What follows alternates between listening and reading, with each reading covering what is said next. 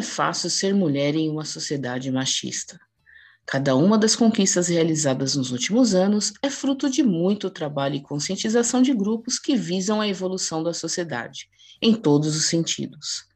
É por isso que é importante, desde cedo, educar as crianças para que as conquistas femininas continuem em uma crescente e não sejam abaladas de forma alguma por falta de informação ou preconceitos. Para falarmos sobre o direito das mulheres em todas as idades, convidamos Julie Damami e Vinícius Novak, fundadores do projeto Impacto Mulher, que já fizeram palestra no Colégio Xingu sobre o assunto para os alunos do nono ano. Eu sou Miriam Jimenez e está no ar a terceira edição do Xingu Cast. Oi, Julie, Vinícius, sejam bem-vindos ao nosso Xingu Cast. Bom Muito dia, obrigada. Miriam. Bom dia. É um prazer tê-los aqui conversando sobre esse assunto tão importante, né? É, eu queria que vocês me falassem um pouquinho sobre esse projeto que vocês é, gerenciam, né, que é o Impacto Mulher, no que, que ele consiste? Primeiro, obrigada pelo convite, Miriam, e por todos aqueles que estão nos prestigiando aqui. É o nosso primeiro podcast, então esperamos que seja bastante produtivo. Sobre o projeto Impacto Mulher, ele nasceu de uma forma bem orgânica, de um lado por experiências nossas, pessoais e profissionais relacionadas à misoginia, ao machismo, e de outro lado, é, através do nosso trabalho de conclusão de curso, TCC, na Faculdade de Relações Internacionais, da ESPM, Escola de Propaganda e Marketing, é, Escola de Publicidade, Propaganda e Marketing, olha, eles já vão brigar comigo, porque eu estou falando errado na. SPM, e nesse trabalho de conclusão de curso, é, quem fez fui eu, a Carol, a outra cofundadora do projeto Impacto Mulher, também a Talita e a Isa, e a gente relacionou as políticas de igualdade de gênero é, no Brasil em detrimento da União Europeia. Durante o curso, e como a gente estava estudando bastante o tema, a gente percebeu que no Brasil tinha bastante é, programas e iniciativas que intensificavam os direitos das mulheres, abrangiam os direitos das mulheres, inclusive é, leading cases para o restante do, planeta, assim, internacional, e esses leading cases, como por exemplo a Lei Maria da Penha. E quando a gente percebeu isso, mas que as informações elas não eram é, disseminadas, elas não conseguiam alcançar outras estruturas sociais, outras classes sociais, a gente percebeu que precisava de um projeto que fosse baseado em três pilares: o pilar da informação, do suporte e da união. O, o pilar da informação é o pilar que deu a origem realmente ao projeto, que é por meio das palestras, das consultorias, é, nós divulgamos informações sobre o direito das mulheres diariamente nas nossas redes sociais. Inclusive, nós temos uma hashtag que é Mulheres que Impactam, que é para demonstrar realmente as mulheres transformadoras que é, enalteceram, mudaram, transformaram o mundo e continuam transformando. Então, a gente não preza só pelo passado, mas também pelo presente, por aquelas mulheres que nós vislumbramos no futuro. A parte da, do suporte é toda a nossa rede de apoio.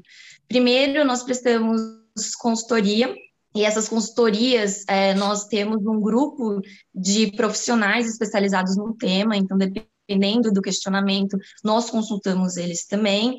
E também o outro lado do que nós auxiliamos psicologicamente as vítimas de violência. Essas mulheres, é, que principalmente da vara de violência doméstica e familiar contra a mulher do leste 1, ou seja, da Penha. Então, nós temos que meio que um, um diálogo com o Tribunal de Justiça e nós tentamos auxiliar psicologicamente essas mulheres. Então, nós percebemos que com a rede de apoio, nós conseguimos impactar ainda mais, principalmente quanto à vulnerabilidade, para elas conseguirem entender a informação e os seus direitos. E por último, é o, pilar da união, e que é a ideia de transformar e criar uma comunidade onde mulheres inspiram mulheres. Então, foi assim que nasceu, foi dois, entre 2017 e 2018, de algo bem orgânico, mas que vem crescendo cada vez mais. Muito bacana esse trabalho, né? E nesse período de que vocês estão tendo contato com essas mulheres, essa rede de ajuda, devem ter surgido bastante, bastante histórias interessantes de mulheres que renasceram no melhor sentido da palavra, né? Conseguiram principalmente combater o machismo. Tem alguma que vocês pudessem compartilhar com a gente? Com certeza. É, tem várias fases onde as mulheres conseguem renascer. Uma dessas fases é, por exemplo, quando elas têm conhecimento da temática ou conscientização do tema. Tem até uma história que marcou bastante para a gente, foi quando estávamos fazendo uma palestra e eu estava explicando o ciclo da violência doméstica, era na escola, então é de uma forma bem leve, por meio de filmes, músicas, explicando, e ao final da palestra uma menina chegou e falou que a mãe dela estava vivenciando uma violência doméstica que ela pôde identificar no meio da palestra.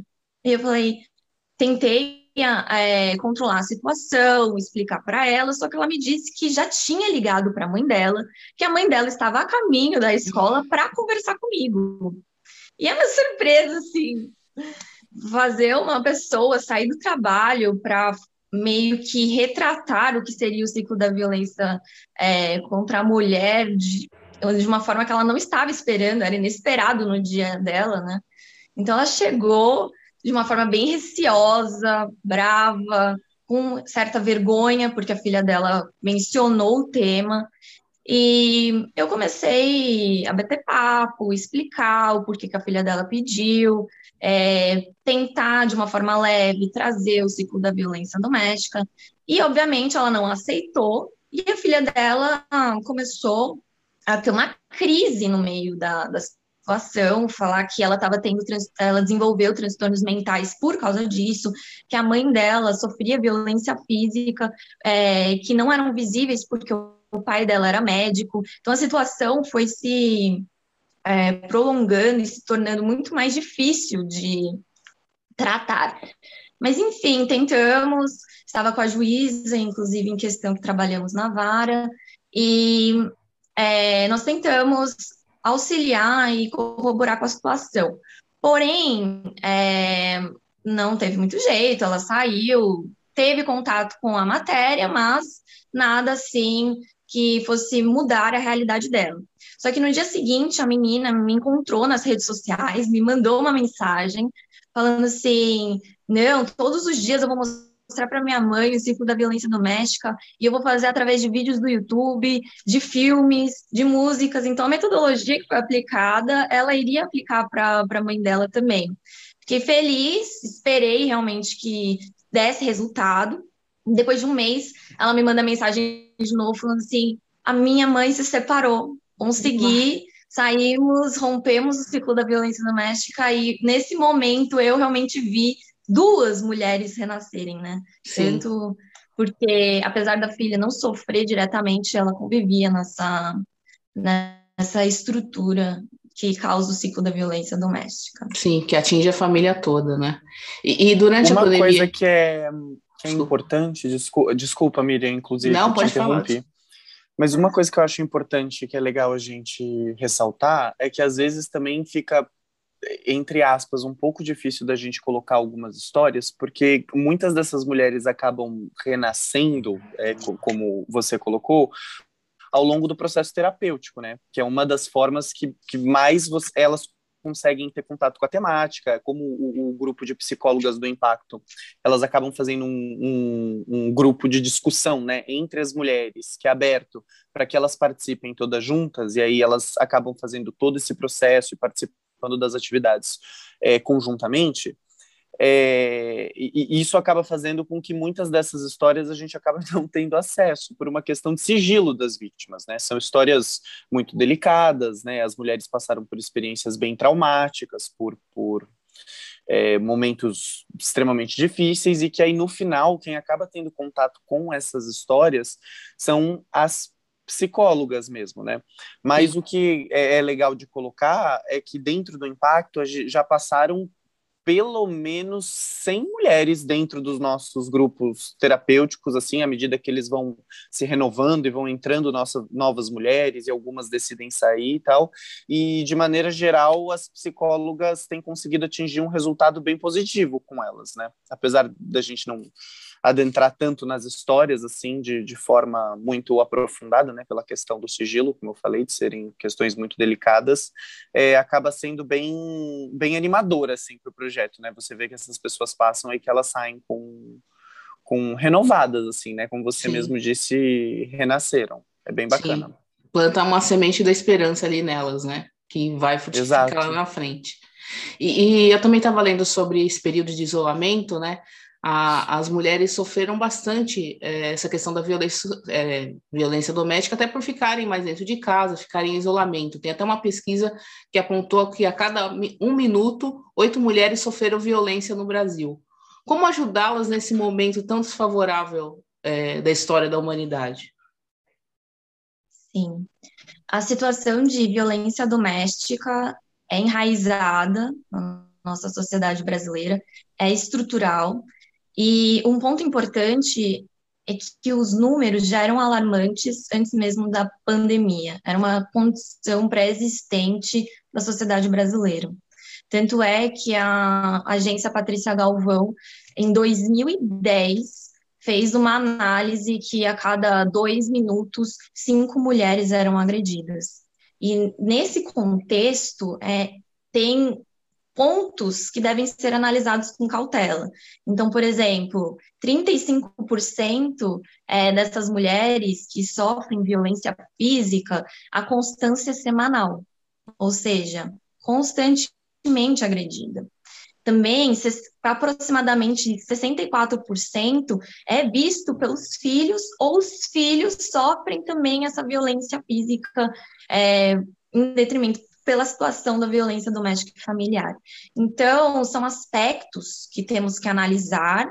Isso já era, inclusive, visto por organismos internacionais como uma situação é, endêmica e que deve ser trabalhada no, no país. Tanto que as razões para isso acontecer são inúmeras, não existe uma, é, é são complexas, são culturais, sociológicas, então a gente pode mencionar questões onde, desde 1603, as situações das relações sociais, elas meio que são legalizadas e legitimadas com a violência.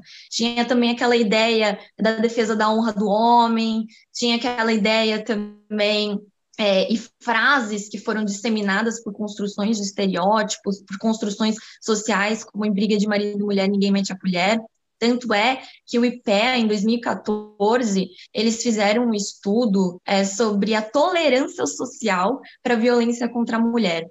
E nesse estudo, os números são, assim, extremos cerca de 82 por, 89% das pessoas que foram entrevistadas, elas achavam que é, a briga deve ser lavada, né? Roupa suja deve ser lavada em casa. 82% achava exatamente essa frase é, que em briga de marido e mulher ninguém mete a colher. Então, demonstra também o contexto social que nós vivemos, além da construção dos papéis sociais, do que é ser homem, do que é ser mulher tudo isso traz uma sociedade que ainda não sabe o que é amor saudável.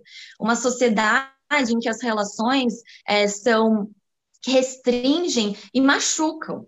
É, é um contexto que temos que analisar é, que já era vivenciado e muito antes da pandemia, mas na pandemia ele se tornou uma temática mais enfatizada, uma temática mais estudada, pelos motivos que você falou. Então, um deles é você estar em contato 24 horas com o seu agressor ou por um período de tempo maior devido ao isolamento.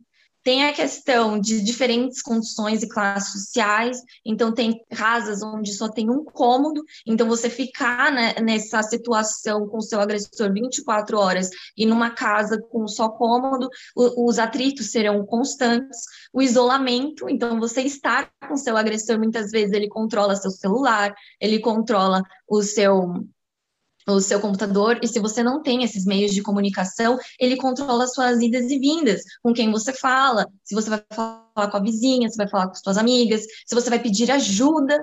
Então, é, temos que lembrar que esse número também é alarmante, mas ao mesmo tempo totalmente subnotificado, porque nessa situação, a mulher que estava realmente convivendo com o agressor e que, e que realmente sofre violência física, ela também tem medo, medo de ir atrás e pedir ajuda num contexto como esse. Então, apesar dos os números, eles são sim e devem ser levados com cautela por todos esses fatores que eu já mencionei e também sempre pensando no processo de subnotificação. Sim, e, e, esse é um assunto delicado, né? Principalmente para ser tratado no ambiente escolar. Qual que é a metodologia de vocês para fazer esse tipo de, de, discussão nas escolas? Sim, é, antes, é, eu acho que a gente também deve falar quais são as causas e as formas da gente conseguir mitigar essa situação. Eu até tinha comentado com o Vini é, as condições e estruturas, iniciativas e programas que foram criados e desenvolvidos durante a pandemia, né, Vini? É, sim, bom, calma, então vamos por partes. Dentro da primeira, da primeira pergunta, né, é, para a gente mitigar um pouco mais essa situação, obviamente que sempre tiveram determinadas iniciativas que foram feitas, né, por parte do governo, ou até mesmo do setor privado, só que ao longo da pandemia, principalmente como, como essa situação se agravou, como a Julie mesma colocou, as mulheres acabaram ficando durante muito tempo dentro de casa, muitas vezes presas com seus agressores, que tinham controle, né, sobre com quem elas estavam falando, com quem elas estavam convivendo. Então, tiveram várias iniciativas que vieram, principalmente é, da iniciativa privada e da, de organizações sociais, mas também um pouco do, do setor público, né, para tentar ajudar as mulheres a, a, denunciarem a situação que elas estavam passando. Então, por exemplo, a gente teve o aplicativo da Magazine Luiza, que ele foi feito onde dentro do aplicativo você tinha um botão específico para realizar uma denúncia e era um botão entre aspas escondido, então ele não tinha qualquer aspecto de faça uma denúncia, é entregue para que ninguém percebesse que isso estava ocorrendo e aí a mulher podia denunciar e falar sobre a situação que ela estava vivendo. Teve o caso do, do X vermelho na mão, onde era, foram veiculadas propagandas falando para que as mulheres fizessem, à medida que elas, por exemplo, tivessem uma rede social como Facebook, Instagram, fossem fazer um stories, algo nesse sentido, que elas fizessem um X vermelho na mão e fizessem um stories normal, mas mostrando o X na palma da mão, para que isso demonstrasse para as pessoas que estivessem assistindo que elas estavam vivendo algum tipo de violência doméstica dentro da casa delas e que dessa forma elas poderiam né, meio que solicitar ajuda sem necessariamente falar né, ao longo do, do stories, do vídeo que elas estavam fazendo. Teve a questão, por exemplo, do TJSP, dele ter feito uma carta de denúncia extremamente simplificada, que poderia ter sido encaminhada para ele tanto pela internet como via correio, como as mulheres preferissem, e a partir daí elas também conseguiriam fazer uma denúncia, apresentar uma denúncia. É, teve o caso da cartilha do WhatsApp, que ele também o WhatsApp circulou uma cartilha para os usuários, basicamente é, constando informações acerca de como poderiam ser feitas denúncias dentro da plataforma. Né? Então, quando você entrasse pelo próprio aplicativo do WhatsApp, você conseguiria acessar uma parte como se fosse uma ouvidoria, dentro da qual é, a mulher poderia fazer uma denúncia.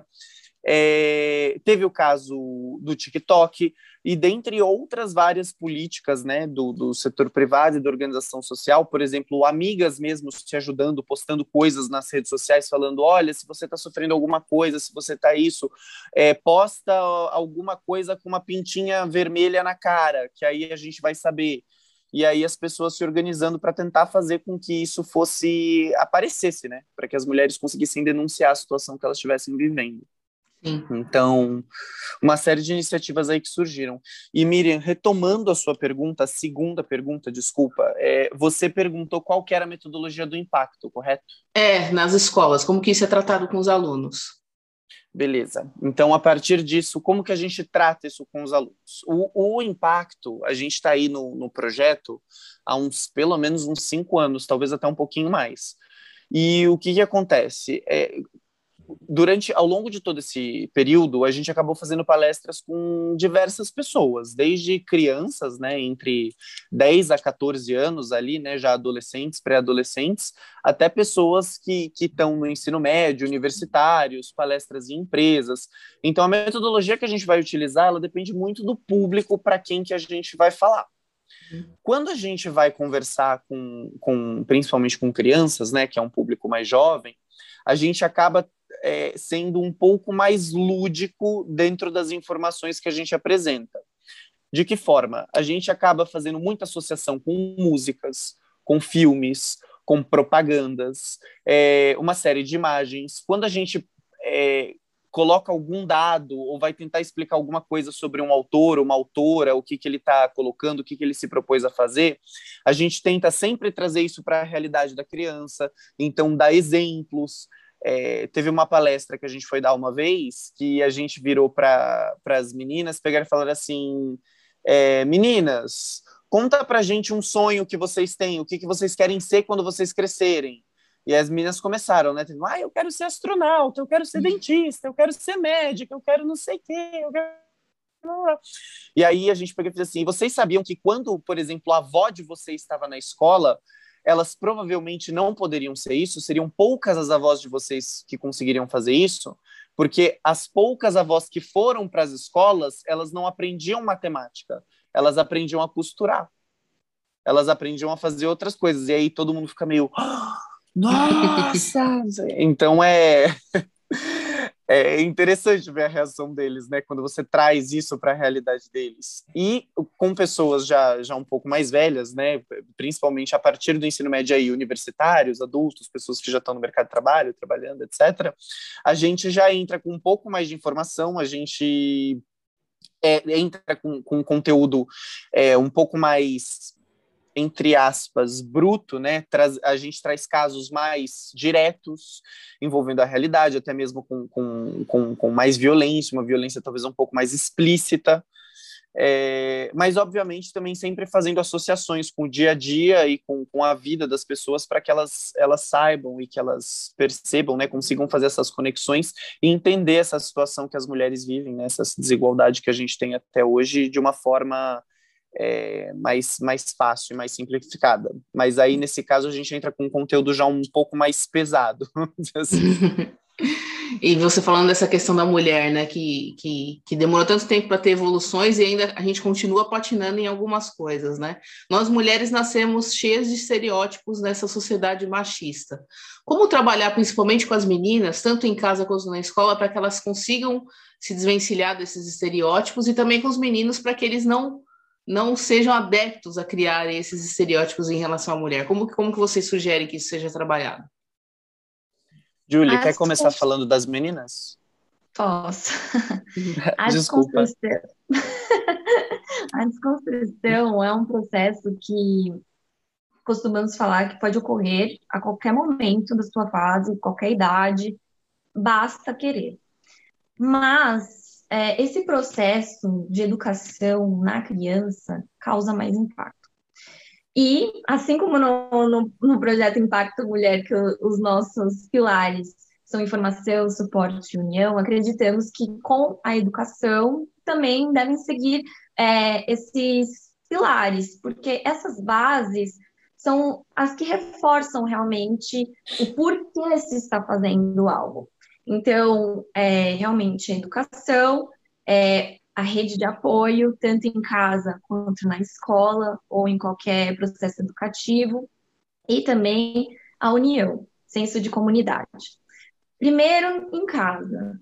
Então, a partir do momento que você quer explicar, desenvolver conteúdos e temáticas relacionadas à inclusão, à diversidade, à igualdade, é tentar fazer para as crianças de uma forma, assim como o Vini falou, mais dinâmica.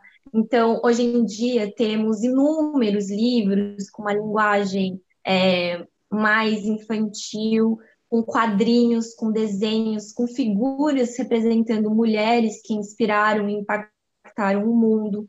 Tanto é que na história, né, quando a gente estudava no, no colégio, nós vemos uma história contada pelo homem branco colonizador ou pelas nações desenvolvidas. Não tem muitas perspectivas, diferentes perspectivas sociais.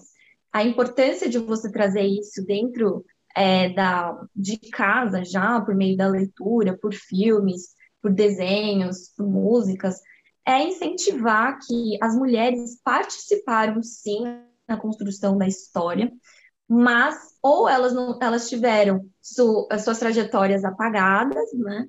Ou elas tiveram uma restrição, uma, um, um modo que de contar a história que não permitiu que elas fossem à frente ou que restringiu quem elas eram. Então, contando desde é, de casa, inspira as mulheres a quererem ser livres e o que elas quiserem, que é exatamente esse exemplo que a gente tem, é, que o Vini falou, da, que agora a gente vai nas escolas e são as mais diversas profissões e não tem mais aquela limitação que foi dado por papel social, que mulher é mais de humanas, por exemplo. Também, dentro de casa, é o diálogo. A partir do momento que o, a sua filha ou seu filho apresentam comportamentos machistas, misóginos ou até falas discriminatórias, você não simplesmente repreender, mas explicar a razão do porquê aquilo está errado. Porque só repreender, quem, quem é, dá certeza, quem confirma que ele não poderá ou ela fazer a mesma coisa em outros contextos em que você não está presente. Mas a partir do momento que você tenta explicar a razão do porquê isso é errado, do porquê machuca, é, com certeza a criança consegue identificar e não reproduzir em outras situações. Dentro da escola, são exatamente essas mesmas coisas. É, inclusive, no Colégio Timbu, quando a gente foi fazer as nossas palestras, é, ficamos muito felizes quando descobrimos que, por exemplo, na biblioteca, eles trazem livros com diferentes perspectivas sociais. Dentro da sala de aula, tem um representante do bem-estar, verificando é, se as pessoas estão tendo empatia pelas diferenças, se está tendo acolhimento, se alguém está sofrendo bullying. Tudo isso traz um ambiente mais inclusivo, mais diverso. É, a mesma coisa dentro das escolas, você, como você pode explicar temáticas de direitos das mulheres? Por exemplo, dentro da Revolução Industrial, a gente até tem uma história bem engraçada, que fomos fazer uma palestra sobre direitos das mulheres para criancinhas que tinham 9, 10 anos, né, Vini? Acho que era essa idade. E quando a é gente, super novinhos. Muito novinhos. E quando a gente explicou o contexto da Revolução Industrial, imagina, né? A gente tentou fazer de uma forma que eles conseguissem entender. Então, por exemplo, falar sobre a indústria do chocolate. No meio da minha explicação, falando como que funcionava a indústria do chocolate, um menininho simplesmente falou: Eu amo Nutella! Quando ele fez isso, assim, a classe inteira começou a falar os chocolates favoritos. E que era Nutella, que Nebuelo. Começaram a falar os chocolates, assim. E ficou cinco minutos só falando do chocolate favorito. Então, a gente tem que ter, na temática também educacional, a, a ideia de ter um ensino, um bate-papo também descontraído, e depois retomar para o assunto. Então, a gente teve esses cinco minutos em que a gente riu, mas ao mesmo tempo a gente voltou. Outra coisa que as escolas podem fazer é trazer é, temáticas que são atuais. Então, em várias palestras que a gente já fez também, é, teve uma no ensino médio que a gente foi falar sobre porn revenge. E quando a gente foi falar sobre o porn revenge, tinha acontecido um caso naquela sala no mês anterior. A gente não sabia. Então, a gente estava explicando a situação e a gente começou a ver os olhinhos é, da, das, dos adolescentes, né, porque era ensino médio, assim, completamente chocados com o que eles mesmos tinham reproduzido de comportamento. E a menina que sofreu, inclusive, estava na sala, veio conversar com a gente depois, começou a chorar, falou quão importante era, era essa temática. Mesma coisa também em universidade, a gente foi falar sobre Boa Noite Cinderela. Quando a gente foi falar também nessa universidade, as festas tinham tido acabado de não sei se foi no mesmo mês ou na mesma semana, tinha acontecido também um caso de Boa Noite Cinderela na, na, na uma festa universitária. Então, a gente sempre tenta trazer educação com fatos atuais, com, com aspectos que estão sendo discutidos na atualidade. E para criança, especificamente, mexer com a ideia de criatividade, de imaginação. Tem também outra história que a gente estava explicando, e aí no meio do, do contexto viraram pro Vini e falaram que ele parecia um novo Homem-Aranha, um, novo, um ator novo. Nossa, eu comecei a ter um ataque de riso, porque eu não tinha pensado nisso, e realmente lembra um pouco. E as crianças começaram, Homem-Aranha, Homem-Aranha! E aí, no final, começaram a pedir autógrafo para eles. A gente entrou tanto na, no imaginário de trazer as informações, que eles começaram a, a, ver, a nos visualizar também como personagens. Então eu fiquei como Barbie, ele ficou como Homem-Aranha, autógrafos para todos os lados. Então, as escolas, elas podem fazer isso, trazer programas, iniciativas, projetos de pesquisa sobre direitos humanos. É, eu até ia perguntar isso, né? Qual é a importância de levar essa discussão para as escolas também, né? Que era algo que não tinha no nosso tempo nas escolas, né? Como que vocês julgam isso? Quer falar, Vini? É, posso falar. É, eu acho que trazer essa discussão para as escolas atualmente é super importante, né? Porque, como a Julie falou, quando você. Todas as pessoas elas são passíveis de fazer um processo de desconstrução, né? Daquilo que que está ocorrendo, né? Do, dos valores, mais ou menos, daquilo que está ocorrendo na sociedade. Mas quando você faz isso no período da infância, né? Quando eles ainda são crianças, é, mais até mesmo do que adolescentes, mas não dizer, vai, vamos dar, dar essa de lambuja, vai até mesmo quando adolescente, mas enfim, em períodos mais jovens, é, você acaba construindo desde muito pequeno uma, uma noção de valores mais, mais benéfica, né? E se torna um processo muito mais fácil do que efetivamente se isso for feito quando a pessoa já é adulta, já passou por todo um processo de socialização, já aprendeu aquilo enquanto valor e, e até mesmo talvez já tenha reproduzido algumas vezes, né?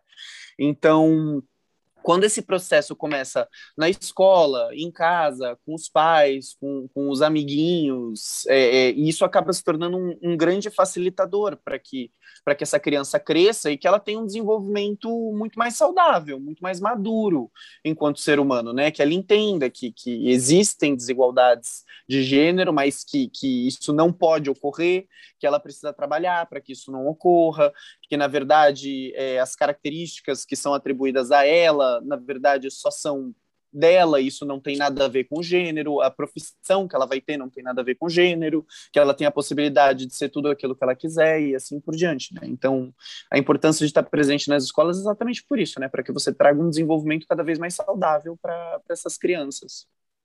E na e, perspectiva hoje... dos... Desculpa. Pode falar. Pode falar. Não, eu ia perguntar sobre a masculinidade tóxica, né? Que é um termo bastante usado Nossa, hoje eu ia falar dia. isso. Pensamos junto, então. Eu queria que você falasse um pouquinho sobre esse termo e como trabalhar para que os meninos não sejam machos tóxicos. É, vamos lá. É, essa parte é um pouco do porquê que eu estou no impacto. Um pouco não, é muito do porquê que eu estou no impacto. porque, é, enfim, né, quando a gente para para pensar em sociedade, é, a sociedade ela é composta por pessoas de todos os gêneros, não é mesmo? A gente não, não faz uma divisão, ah, por aqui entram as mulheres, por aqui vão os homens, por aqui vão as pessoas, enfim, não binárias, etc, etc. A gente não faz esse tipo de divisão na sociedade, estamos todos aqui convivendo. Portanto, se a gente quer uma sociedade que seja livre de machismos e livre de, de problemas, a gente precisa educar também os meninos, né, para que eles compreendam o quanto a desigualdade de gênero está presente na, na, na, nossa vida, né, e o quanto isso afeta as mulheres que são as vítimas diretas do machismo, mas o quanto isso afeta eles também, o quanto isso é problemático para eles também. Então, masculinidades tóxicas está relacionado muito a isso. O que, o que, que é masculinidade tóxica? Masculinidade tóxica é uma concepção do gênero masculino que ela é, é ela é formada a partir de estereótipos que foram historicamente atribuídos aos homens. Então, para você ser homem, você precisa fazer isso. Para você ser homem, você precisa ter determinada característica. E, obviamente, que essas características, como eu disse, elas estão associadas a estereótipos de gênero. Então, por exemplo, ser uma pessoa extremamente bruta, gostar muito de esportes, demonstrar virilidade constantemente, é, que mais? É, ter um interesse maior, por exemplo, pela área de exatas e não poder se interessar é, por humanas ou pelas artes. É, que mais que eu posso colocar aqui?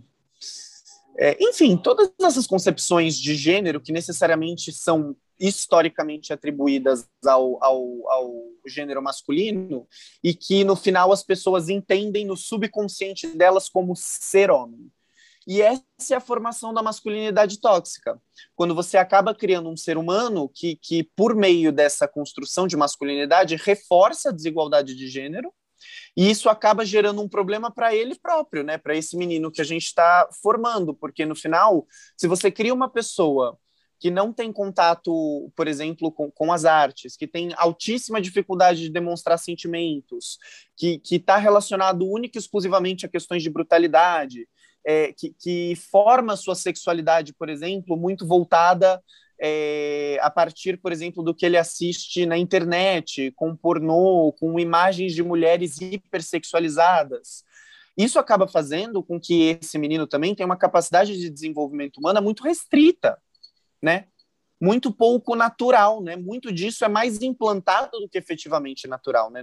quando você nasce um homem, ninguém vira para você. Não é porque você nasceu um homem que automaticamente você tem uma bola no pé e agora você é viril e agora você sai correndo atrás de várias mulheres e agora, entendeu?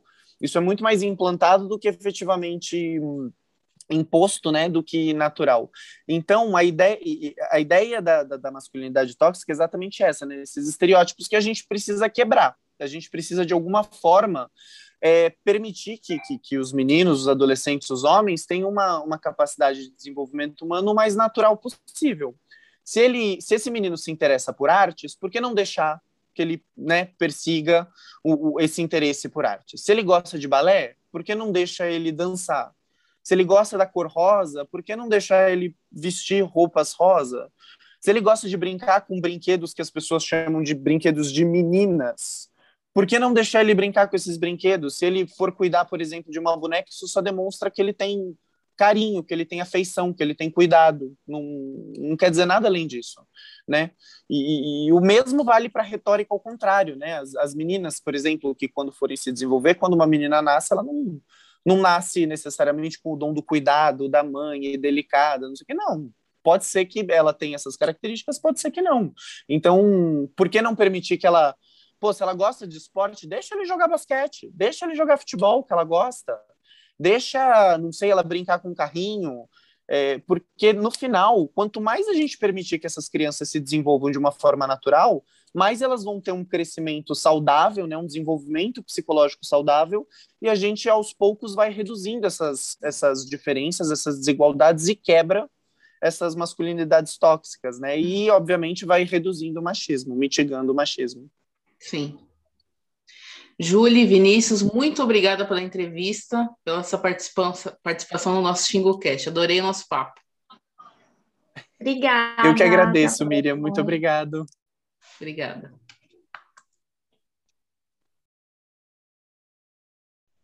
Falamos sobre o direito da mulher e de que maneira isso pode ser trabalhado com as crianças, com os fundadores do projeto Impacto Mulher, Julie Damami e Vinícius Novak.